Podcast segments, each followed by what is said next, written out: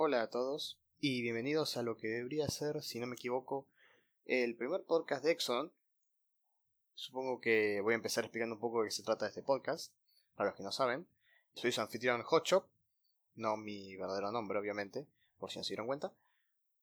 Bueno, supongo que podría empezar diciendo que mis hobbies más que nada se basan en jugar videojuegos, leer cómics, ver películas, esa clase de cosas. Y estoy seguro que muchos de los que escuchen este podcast se pueden relacionar un poco con esas cosas. Y posiblemente, como yo, no conozca mucha gente a su alrededor que disfrute de videojuegos o películas o de esas mismas cosas que nosotros disfrutamos. Obviamente, por esa misma razón, decidí empezar a hacer un podcast para poder charlar entre nosotros sobre temas que nos interesan a todos. Y bueno, básicamente se basa en eso. Y supongo que podemos empezar con el tema de esta semana. Que considerando cómo andan las cosas últimamente, decidí por empezar con las películas de superhéroes que dieron últimamente. Eh, hace una semana más o menos yo fui a ver X-Men. Y X-Men sería la, si me equivoco, cuarta película que sale este año de superhéroes. Así que tenemos varias de las cuales hablar. Obviamente está Deadpool, una película que obviamente superó todas las expectativas de todo el mundo. Guerra Civil, eh, Batman contra Superman y por supuesto, como ya dije antes, X-Men Apocalipsis. Así que más que nada voy a comenzar hablando un poco acerca de las que más me gustaron este año y las que no me gustaron tanto, pero aún así estuvieron buenas. Hablar un poco acerca de qué pasó con cada una, cómo fueron los temas que funcionaron, los que no funcionaron. Y más que nada charlar. Así que vamos a empezar hablando un poco con Deadpool, que fue la primera que salió este año. Una sorpresa Deadpool porque, como muchos esperaban y los que conocen bien al personaje, salió en clasificación R. Es decir, estaba llena de groserías, chanchadas, sangre y otras cosas que no voy a mencionar en este podcast, al que sea que escuche. Pero la verdad que sí sorprendió a mucha gente porque la verdad fue muy buena la película, muy divertida cumplió en todo lo que prometía. Y la verdad que Ryan Reynolds, increíble actor. La verdad que él siendo un fanático de Deadpool de hace mucho tiempo quería hacer esta película y la verdad que ahí se funciona bastante bien. En resumen de la película, eh, Deadpool eh, explica más o menos cómo fue su origen en los laboratorios del arma X, que acá supongo que están un poco cambiados de lo respecto al cómic. Se pelea con Ajax, que es el villano de la película, con nombre de otra gente, como lo mencionan ahí. Y todo esto se basa en que él trata de curarse el cáncer y una vez que le dan sus poderes y queda desfigurado, busca venganza para poder recuperar su cara normal y poder volver con su novia. Eventualmente derrotando al villano, uniéndose con aliados y cosas por el estilo como suelen pasar en películas de superhéroes. La verdad que hubo un montón de momentos en esta película que me encantaron, fueron muy divertidos cada momento. Eh, yo marqué algunos en particular que me gustaba detallar, por ejemplo, Dopinder. Dopinder la verdad que para muchos se llevó el show, era como una película de Ant-Man con su amigo, contando la historia y esas cosas. Pero Dopinder, la verdad que fue una linda sorpresa verlo desde un principio en la, en la película. La verdad no llamaba mucho la atención, obviamente no parecía muy importante, parecía como un chiste que apareció un segundo después. Pero resulta que la verdad al final siguió con Deadpool hablando un poco más de tiempo y resulta que terminó secuestrando al hombre que se había robado a su novia que era su primo, y decidió asesinarlo y ponérselo en la puerta como Deadpool le dijo, obviamente tratando de esquivar el tema, pero... Y resulta que, para los que no saben, eh, esa escena en realidad no solía ser así, si no me equivoco. No sé si recuerdan en la película llega un momento que Deadpool consigue un montón de armas para ir a pelear con Ajax, todas las armas que tiene en su apartamento, y todas esas armas en un momento desaparecen y resulta que quedaron en el auto con Dopinder y bueno, él choca y su primo supuestamente muere y esa clase de cosas. Pero la verdadera historia detrás de esta escena fue que Deadpool no tenía mucha confianza por parte de los productores de la película, no creían que una película de clasificación R funcionara tan bien como una película normal. Entonces, eh, a último momento le quitaron un montón de plata a la película y tuvieron que eliminar escenas y una escena en la que Deadpool utilizaba todas esas armas y hacía un montón de explosiones y cosas como suele hacer él, eh, fue eliminada y reemplazada por ese chiste en la que él simplemente se dejaba las cosas en el auto, así que supongo que si los productores aceptan, la siguiente película va a tener un poco más de cosas para poder ver. Y volviendo al tema de esa escena en particular, no sé si otras personas se dieron cuenta, el barco en el que se encuentran peleando al final de la película era supuestamente un helicarrier de Shield, que supuestamente estaba más o menos destruido y desarmado para que no se notara, pero era como una especie de chiste respecto a las otras películas de Marvel, como se imaginan rompiendo la cuarta pared como siempre. Pero continuando con el siguiente tema, las escenas de acción de la película la verdad que estuvieron increíbles, eh, muy bien efectuadas, en particular la primera escena que tuvieron en la película, que era toda la escena de la autopista que tenían ahí, con todas las 12 balas que les iba repartiendo a cada uno de los asesinos. Muy bien efectuada y además muy graciosa, la verdad que me encantó. Eh, algo que hizo muy bien esta película fue el tema del origen. Obviamente Deadpool mucha gente no lo conocía al principio, pero lograron mezclar el origen con la acción en la primera escena, porque si se dieron cuenta la película solamente son... Casi toda la película toma transcurso en la autopista al principio, mezclada con lo que sería el origen de Deadpool, y después toma la parte final de la película. Técnicamente no es muy larga la película, pero está esparcida durante esas dos escenas. Aún así, la verdad que la desarrollaron bastante bien, la verdad que estuvo muy buena esa película. Ah, por supuesto también están los temas de los easter eggs y esas bromas que suelen haber en las películas, como por ejemplo los chistes a linterna verde, la película que hizo Ryan Reynolds antes de superhéroes que falló porque no fue muy divertida o porque la gente no le gustó el traje o quisiera que sea la excusa. Ya sea el hecho que en el inicio de la película se muestra una billetera con alguien disfrazado de linterna verde o también en un momento de la película cuando Wade comenta que no quiere que su traje de superhéroe sea ni verde ni animado como en la otra película. Eso estuvo muy bien. Asumo que muchos esperaban que hicieran algún chiste de respecto a esas películas. Así como también eh, Wolverine X-Men Origins, en la que fue la primera vez que Deadpool apareció, también interpretado por Ryan Reynolds. Y mucha gente lo odió porque obviamente no era es absolutamente nada lo que se parecía al personaje. Eh, hay un momento en el que Wade explica que las cosas están yendo muy mal y muestran al muñequito de costado ahí tirado para que todo el mundo lo vea. Por cierto, muy buena la ruptura de pared, la verdad que llegaron a un punto que salían de cualquier lado directamente. O sea, ni bien sea tirando un chicle en la pantalla. Estuvo muy buena esa parte. Y por último, creo que queda mencionar una escena que destacó mucho fue la escena de Coloso. Esa escena fue muy divertida.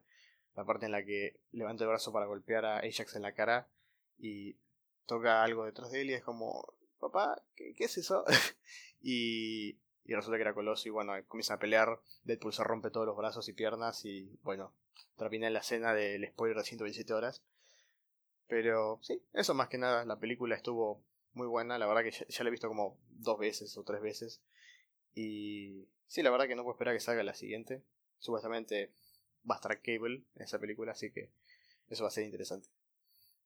Y la segunda película que este año me encantó, de las cuatro que hay hasta ahora, sería Guerra Civil, la tercera película de Capitán América, que todo el mundo estaba esperando. Mucha gente la compara con más que Capitán América, dirían que sería una película de los Vengadores, pero supongo que sí, aunque muchos de los Vengadores aparecen muy poco tiempo como para llamar a una película de los Vengadores, pero qué sé yo, esa es mi opinión.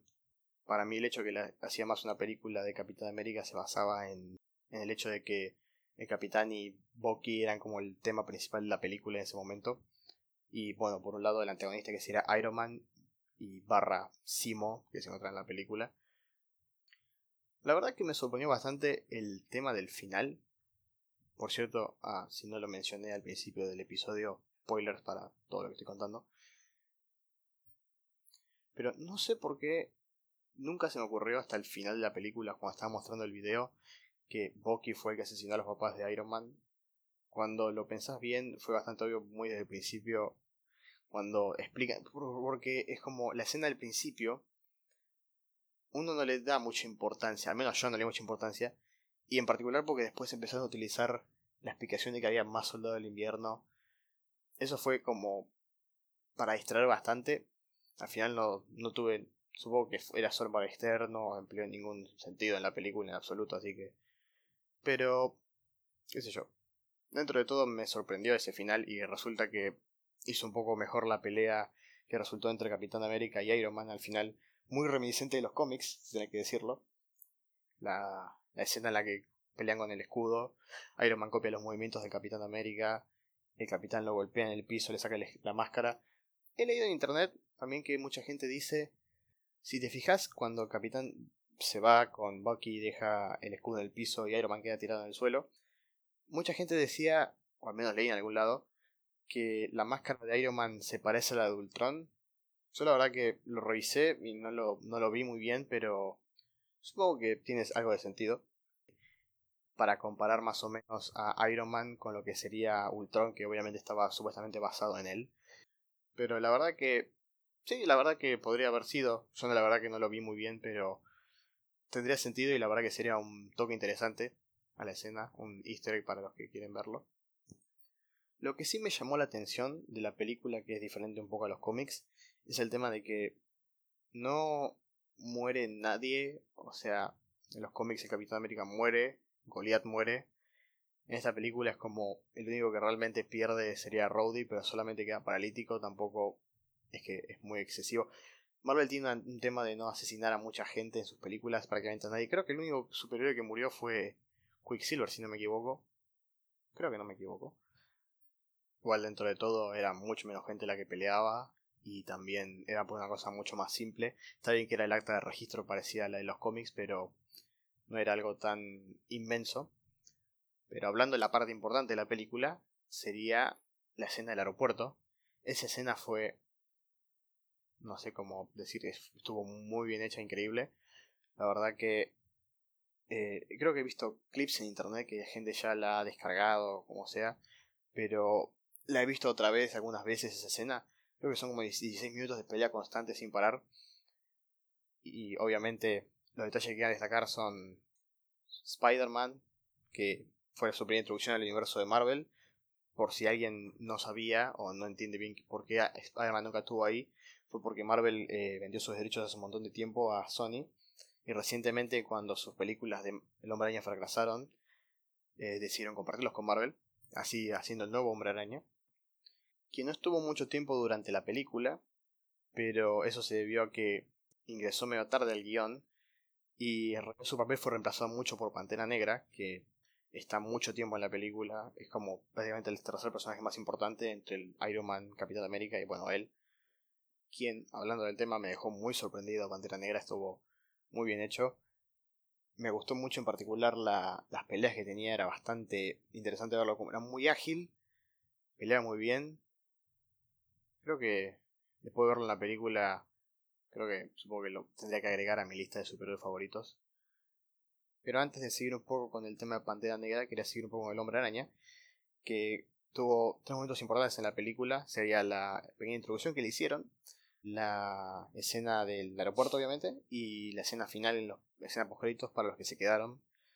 Uno de los momentos más interesantes es cuando llega a casa y se encuentra con Tony quien descubre que él es el hombre araña y decide darle un traje nuevo, si que ayuda a pelear un poco en la pelea.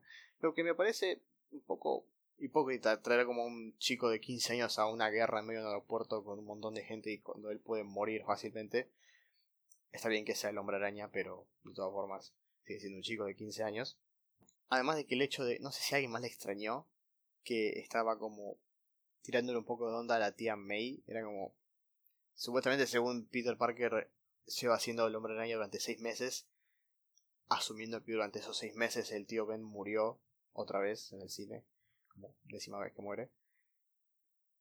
El hecho de que Iron Man quería como tirar algo de onda a la tía May parece un poco extraño, pero bueno, qué sé yo, un poco de historia. Y algo más que me gustaría apuntar a esa escena, me pareció muy, muy bien el hecho de que mostraran al hombre araña tiene un traje bastante basura. Porque si se ponen a pensar en todas las películas anteriores del Hombre Araña, él siempre tiene este traje que es impecable y lo hizo él solo y un chico como de su edad, 15 años, que en las otras películas no está representado que tiene 15 años, pero como sea, ciertamente no tendría la plata ni las habilidades para hacer un traje de semejante calidad.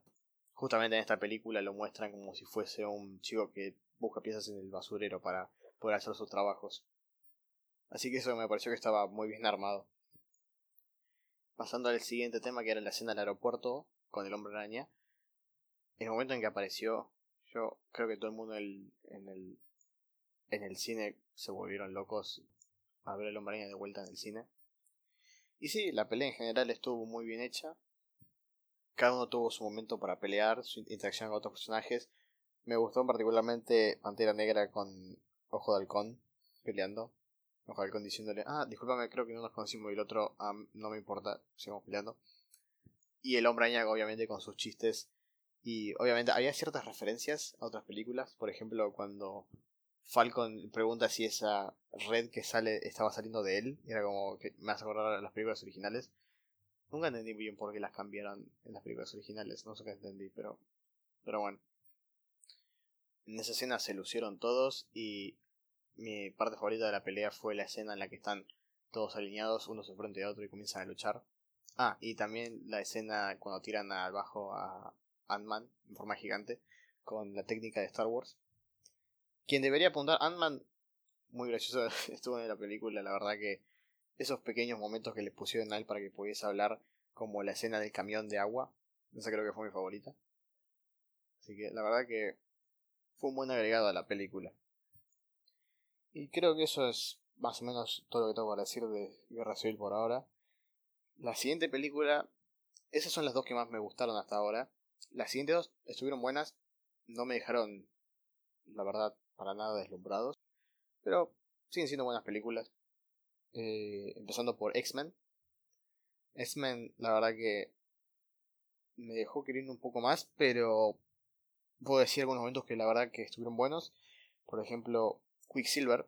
Quicksilver fue muy divertido como siempre en la escena de la escena en la que se detiene el tiempo y corre a saludar a todo el mundo. en particular con la música. Estuvo muy divertido. Lo que me pareció medio extraño fue el tema de Havok muriendo. Fue como.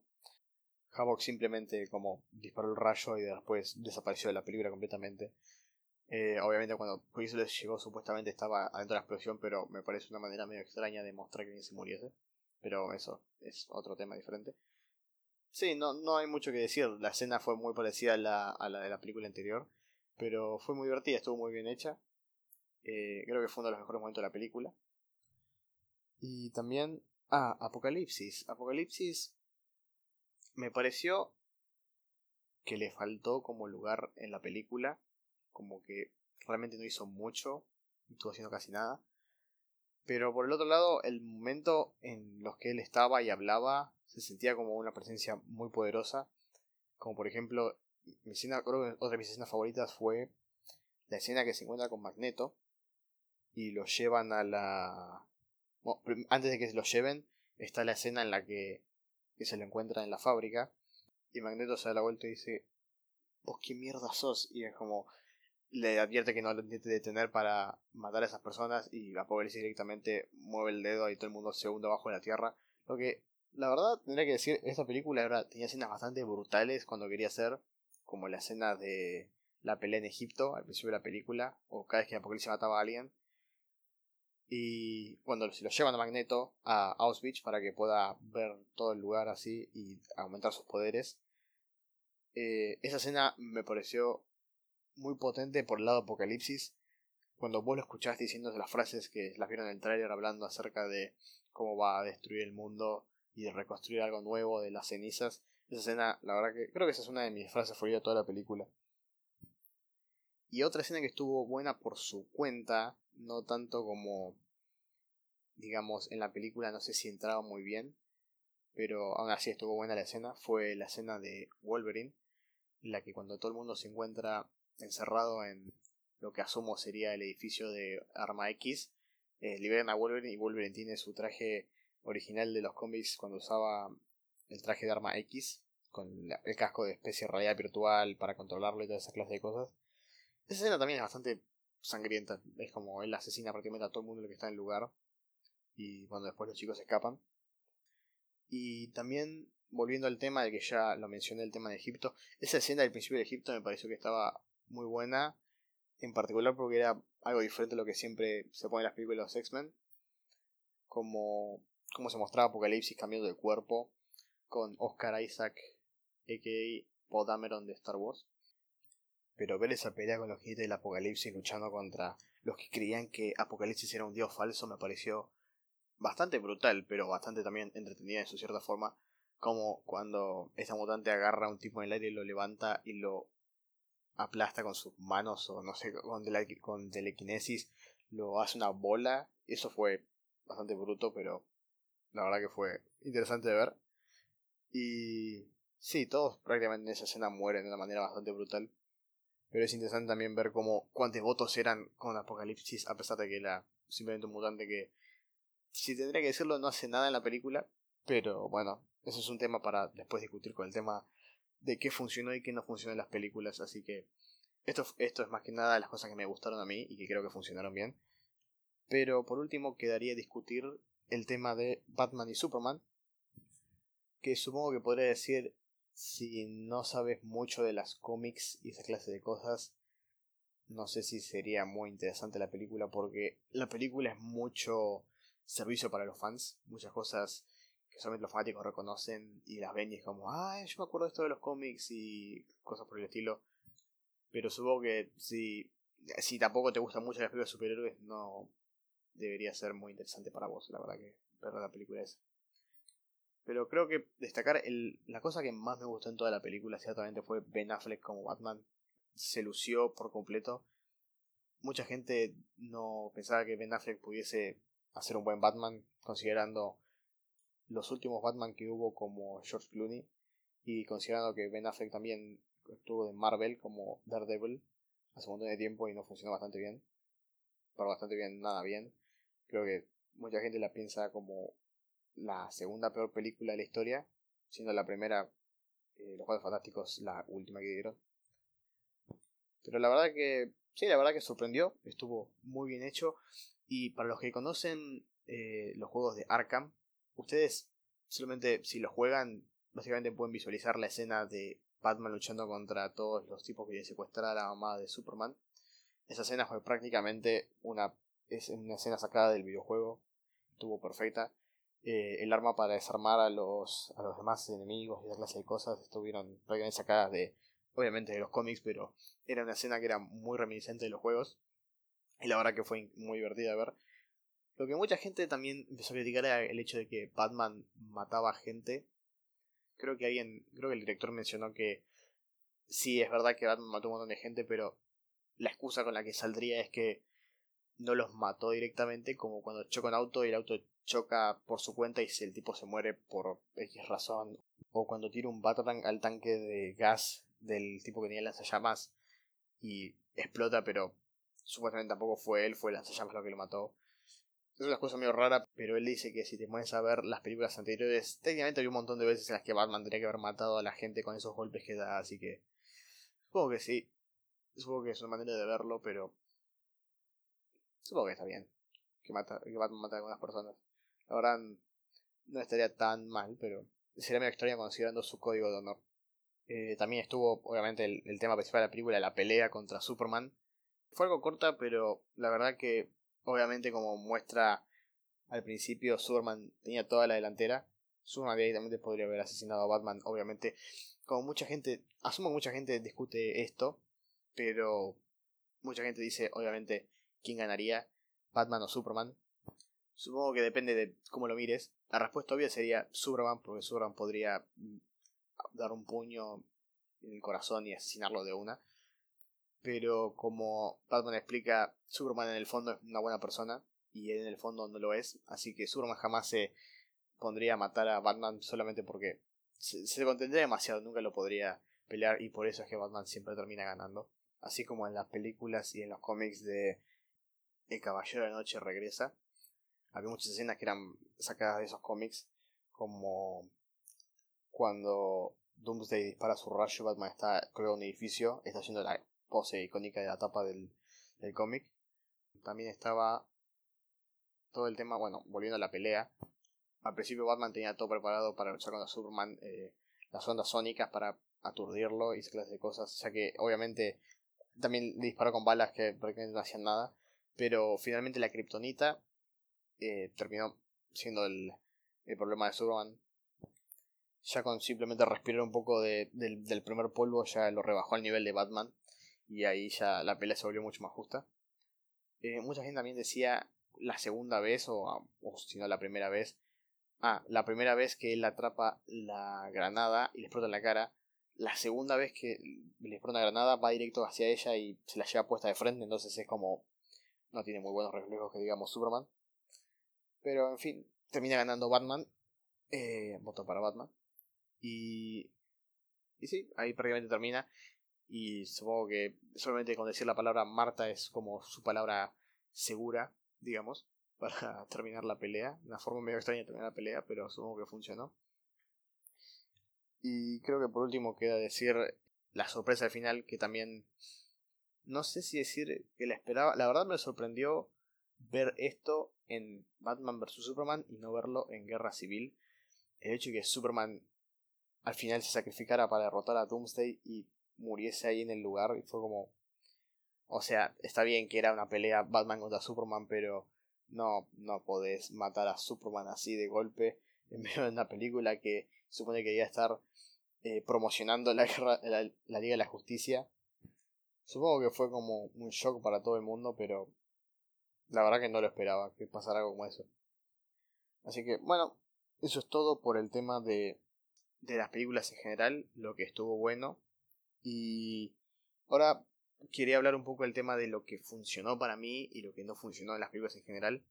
Más que nada, lo que funcionó en Deadpool y Guerra Civil, que no funcionó en Batman contra Superman, y cosas que pasaron en, en bueno, Batman contra Superman y X-Men, que no se encontraban en otras películas, y que creo que puede ser porque no las hicieron tan interesantes.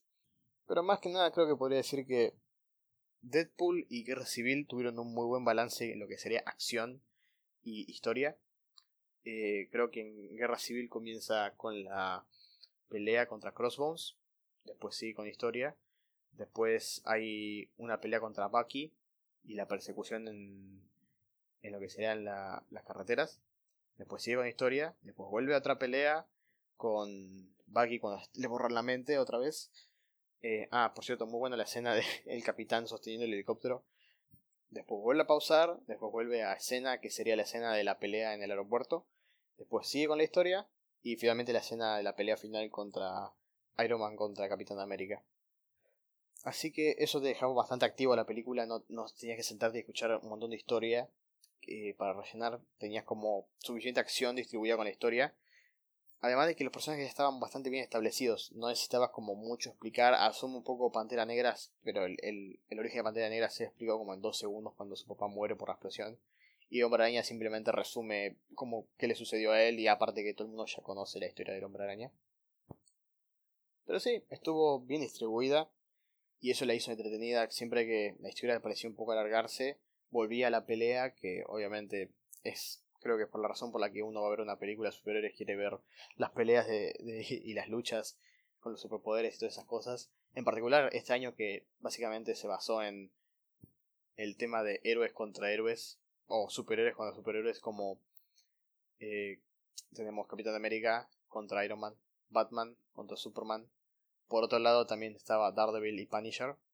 Supongo que podríamos decir Deadpool y Coloso como otra pelea que había ahí y X-Men eran los X-Men contra todo este grupo de, de los seguidores de Apocalipsis que también algunos terminan unidos el equipo, otros no, pero básicamente este año se basó en películas de superhéroes contra superhéroes. Y dentro de poco va a estar eh, Suicide Squad, que son un montón de supervillanos haciendo superhéroes.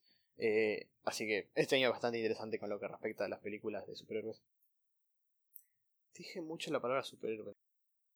Supongo que no le molestará a nadie. Básicamente está en el título. Y por su lado, Deadpool, eh, si bien él no estaba para nada establecido en, en, ningún lado, porque se puede decir que Wolverine no le hizo ninguna justicia en X-Men Origins, lo que también estuvo muy bien fue el hecho de que las escenas de la autopista fueron mezcladas con el origen. Entonces no tenías que escuchar absolutamente todo el origen de Deadpool de una, que el origen era la parte menos, menos divertida y más seria de la película más que nada porque era antes de que él se volviese Deadpool. Pero justamente con el hecho de haber mezclado escena del autopista mezclada con el origen y después así intercalando hasta el final que ya terminó siendo toda acción y puro Deadpool, eso la hizo funcionar un poco mejor. Y justamente la diferencia con esto con las otras dos películas es que esas películas no hicieron eso. Batman contra Superman, creo, no recuerdo que hubiese tenido una sola pelea, excepto hasta el final, que estaban las dos, que prácticamente fueron una pelea junta. Bueno, supongo que estaba la pelea de, Batman contra Superman, la pelea de Batman contra los secuaces, la, y la pelea de Doomsday. Pero fue toda la acción junta al final, y desde toda la película no explicaron nada. Y me voy a parar un segundo a hablar un poco de Batman contra Superman porque esta fue la película que, si bien estuvo buena, fue de las cuatro que vi hasta ahora la que menos me gustó. Más que nada porque toda la película, no sé qué, no sé qué le pasó, pero Batman tenía un cierto problema de insomnio porque toda la película se basaba en sueños de él. Toda la escena de el mundo apocalíptico, la escena de él siendo levantado por murciélagos, la escena de eh, él leyendo la tumba de su padre y encontrándose con este hombre murciélago o lo que sea. Y, y por su cuenta también Superman yendo a la montaña, por alguna razón yendo a escalar la montaña y se encuentra con el fantasma de su padre.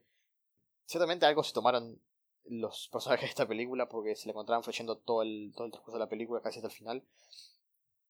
Y, y por su otro lado también se encontraba todo el tema de las escenas de la Liga de la Justicia. Había como demasiadas cosas que estaban tratando de ubicar a los personajes. Esto es como, ah, sí, la muerte de Superman se basa en que necesitamos que se muera para poder hacer la Liga de la Justicia. Y también vi a Flash que viene del futuro para avisarme que arme la Liga de la Justicia. Y tenemos estos videos que son de la Liga de la Justicia. Que justamente esto es lo contrario de lo que hicieron en la película de los Vengadores. En la película de los Vengadores cada uno estaba por su cuenta y al final de vez en cuando mencionaban, ah, por cierto, vamos a hacer los Vengadores. Y llegan los Vengadores y ahí explican todo.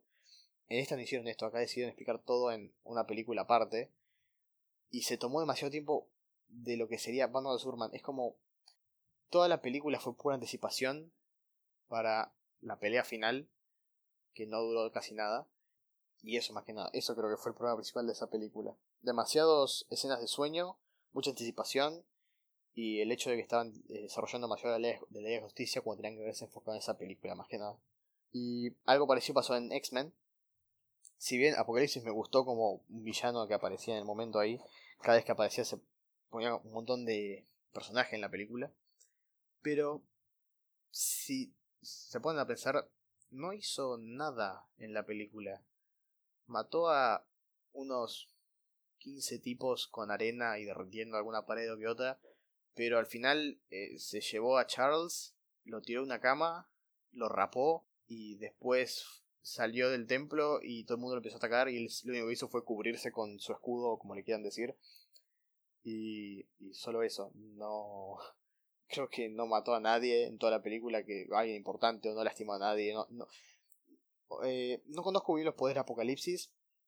Más que nada conozco el poder que, puede, que tiene para manipular materia y también, obviamente, potenciar a los mutantes. Pero no, no ah, sí, no, no es, es, eso, no, no, no hizo nada en la película.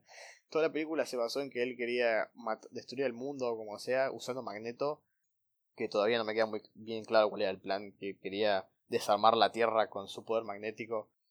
No sé muy bien qué está tratando de lograr ahí. Y...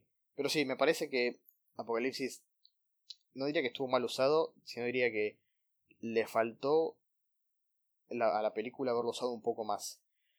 Además del hecho de que una escena, como ya decía, la escena de Wolverine. Esa escena no entiendo para qué estuvo en la película. Simplemente lo secuestraron, no era nada, eh, a, esos mutantes y dijeron, ah, Charles Xavier tuvo culpa de esto, por eso te secuestramos. Ahora vamos a dejar que Wolverine salga, nos va a matar a todos y ustedes pueden seguir con la película. Eh, fue como una escena random que colgaron por alguna razón ahí. Eh, y después, bueno, todo el, todo el principio de la película se basa, creo que hasta el intervalo, se basa en, por su lado, todo el mundo escuchando como en la escuela de Xavier, están como escuché algo de este apocalipsis, eh, vamos a investigar. Y toda la película, hasta, hasta que lo secuestran a Charles, no tiene interacción con él. Y después que lo secuestran, tampoco tiene interacción con él hasta el final, excepto por Charles. Y por su lado, Apocalipsis se despertó de la tumba, eh, se puso una túnica y empezó a agarrar mutantes y les empezó a dar linda ropa y poderes nuevos, o como quieran decirle. Los estuvo vistiendo y al final los mandó a pelear a ellos y él no hizo absolutamente nada. igual, de todas formas, como ya dije, me gustó la película, aunque le faltaron de sus problemas. Eh, la, la, parte final, cuando lo derrotan, fue, fue épica. En particular cuando aparece el Fénix y Cíclope usa sus rayos y Tormenta usa su electricidad y todos juntos atacan a, Apocalipsis. Ah, y otro momento que estuvo muy bueno, la escena en la que Magneto tira la, la cruz hecha con hierro. Esa parte, esa parte estuvo muy buena. Lo que me pareció raro también fue el hecho de que Quicksilver no eligiera que era su hijo. O sea, el tipo estaba devastado por la muerte de su familia y el chico le dice, podría decirle que soy su familia, como para mejorar su espíritu, pero no, no voy a hacerlo. voy a dejar que, que siga solitario como hasta ahora. Y por último, último problema que tuvo la película, la, no me acuerdo el nombre, la novia de Xavier, o como quieran decirle, podrían haberla absolutamente removido de la película y la película no hubiese tenido nada diferente. era como solamente, necesitamos personaje que, que active el, el portal de Apocalipsis, o como quieran decirle, y que Charles vaya a hablar con esta persona. Solamente la pusieron a ella y la escena en la que él vuelve como a la conciencia él abre los ojos y lo primero que hace es, ah, mi querida, toma tus memorias de vuelta y se las da. Y fue como, mm, no entiendo cuál fue la necesidad de todo eso, ni, ni el personaje es en absoluto. Pero creo que eso es todo. Este primer episodio va a ser un poco más corto, porque más que nada es para ver qué tal funciona. Yo estoy haciendo esto más que nada por diversión, qué tal, a ver si qué tal les parece, a quienes les gustan.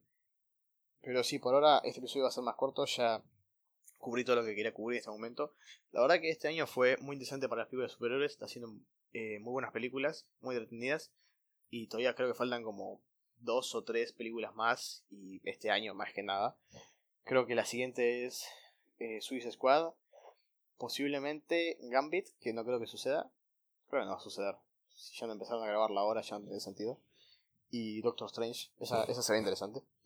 Eh, pero sí, eh, por último, quería mencionaros un poco más acerca del podcast. Eh, los episodios van a ser aproximadamente una hora de largo. Este no va a ser tan largo, obviamente, porque aparte que me faltan algunas cosas, el tema no, era muy largo para discutir. Pero si quieren eh, comentar acerca de lo que hablé hoy, eh, contarme qué les parecieron las películas, o tienen alguna sugerencia para algún otro tema que podemos hablar acá en el podcast, acuérdense que este es un podcast acerca de no solamente cómics, sino también videojuegos, otras películas y esas cosas por el estilo. Pero en la descripción tienen también algunos links por si quieren contactarme. Por ejemplo, Twitter.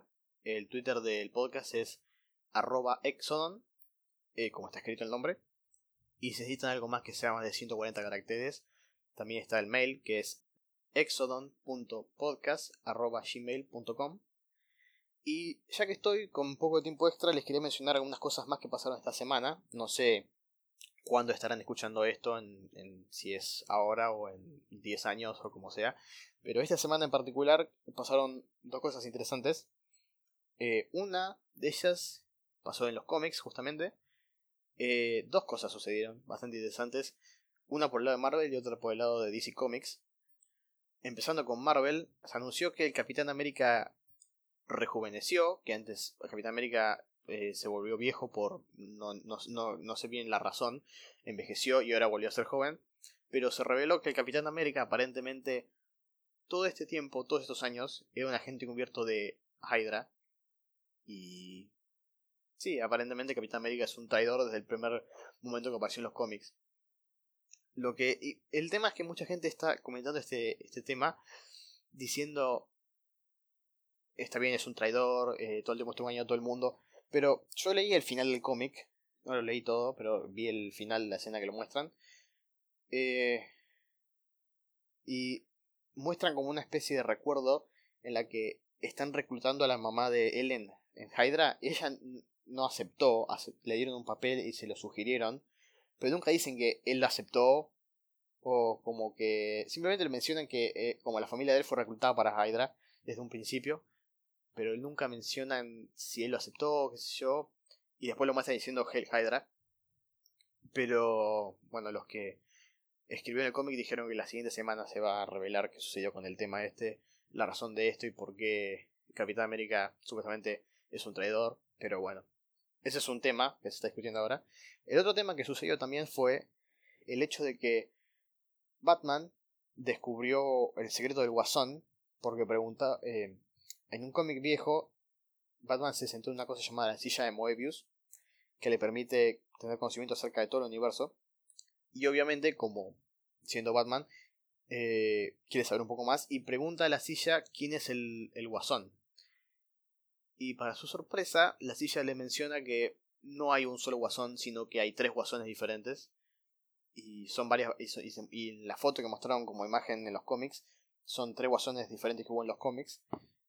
Y mucha gente se ríe por el hecho de que el mejor detective del mundo no descubrió que se trataban de tres tipos diferentes todo este tiempo, pero también para ambos casos eh, los cómics son lo que son. Como, muchos saben, la gente no se queda muerta en los cómics. Y estas cosas tampoco suelen ser permanentes. Así que seguramente en cualquier momento Capitán América va a volver a ser como solía ser. Aunque si lo pienso bien, nunca fue bueno. Pero bueno, como sea, va, se va a volver bueno. Y el Guasón volverá a ser uno solo. O quién sabe qué historia van a inventar ahora. Pero sí, esto fue la semana en cómics y solamente quería mencionarlo como algo extra para comentar. Y otra cosa interesante que me quería mencionar acerca de juegos esta vez. Eh, no sé quiénes conocen la página Humble Bundle. Eh, y esto no es un sponsor, simplemente lo estoy mencionando porque me pareció interesante.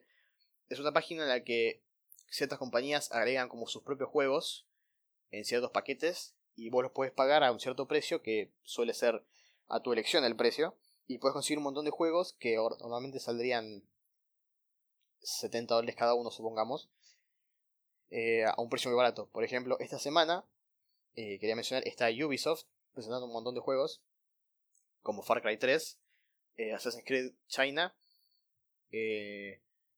Splinter Cell Blacklist y entre otros juegos más. Si pagas aproximadamente un poco más del promedio, que si no me equivoco solían ser 5 dólares eh, o 6 dólares aproximadamente, puedes llevarte aproximadamente como 10 juegos, asumo, porque no revelaron todos los juegos que hay todavía, pero una vez que lo compras ya los obtenés. Y la verdad que es la verdad que es increíble eh, poder conseguir todos esos juegos que salen tanta plata por un precio tan bajo como 6 dólares. Obviamente, el objetivo de la página es que la plata, parte de la plata, sea enviada a caridad. Así que, más que te salga barato el juego, pensá que estás eh, dando tu plata a la caridad. Así que está bien conseguir una cosa barata, pero si querés donar más, bienvenido seas. El precio lo pones vos, pero el mínimo para conseguir la mayoría de los juegos son, creo que estaban 6 dólares. Depende del promedio lo que, lo que, lo que ponga la gente. Va fluctuando. Creo que después el otro que está fijo es 15 dólares, que en ese te dan Assassin's Creed Rogue y otro juego más, creo. Y, y por 75 dólares te dan, eh, creo que The Division, que es el más nuevo y justamente sale más cara. Pero la verdad es que es un muy buen precio. Eh, yo ahora estoy jugando con Assassin's Creed China y la verdad que me está encantando, es muy bueno el juego. Y sí, la verdad que quería sugerir ese paquete por el, que quiera escuchar. Ir a la página, eh, voy a ver si lo pongo en la descripción del link para que lo puedan seguir. si no me acuerdo, simplemente escriban Humble Bundle Ubisoft y asumo que el buscador les va a saltar para que lo puedan ver. Eh, quería mencionarlo ahora. No sé, obviamente, no sé cuándo van a escuchar este podcast, pero aproximadamente creo que quedan 12 días para verlo, así que hay tiempo. Pero bueno, eso es todo más que nada. Bueno, otra vez, gracias por escuchar. Y por favor, como ya les dije, comenten qué les pareció el podcast, solamente para ver qué podría mejorar. Eh, yo sé que puede que el audio no sea el mejor, eso no tengo mucha solución para el sistema que tengo ahora, pero qué les gustó, qué no les gustó, sugerencias para otras ideas de otros episodios y comentar más que nada porque este podcast es más que nada para charlar, charlar con, si no tienes con quien conversar estos temas, puedes conversarlos conmigo. Y es más que nada eso, para que podamos sentarnos y conversar sobre temas que nos gustan a, a todos. Así que, bueno, ese es el fin del podcast por ahora. Espero que les hayan gustado. Y este podcast va a ser bisemanal, o sea que la siguiente semana que lo publique no va a haber nada. Y recién la otra semana voy a volver. Eh, creo que ya tengo un, un, tema fijo para hablar esa semana. Espero poder extenderlo una hora completa. Y. Ah, y me olvidé de mencionar. Si tienen algún comentario que les gustaría agregar al show, que quieren que yo lea, eh, también pueden comentarme en Twitter o por mail. Y puede que lo lea. eh, así, justamente, poder seguir charlando con ustedes. Así que eso es todo por ahora. Este es Hot Shop y me despido al siguiente episodio. Muchas gracias.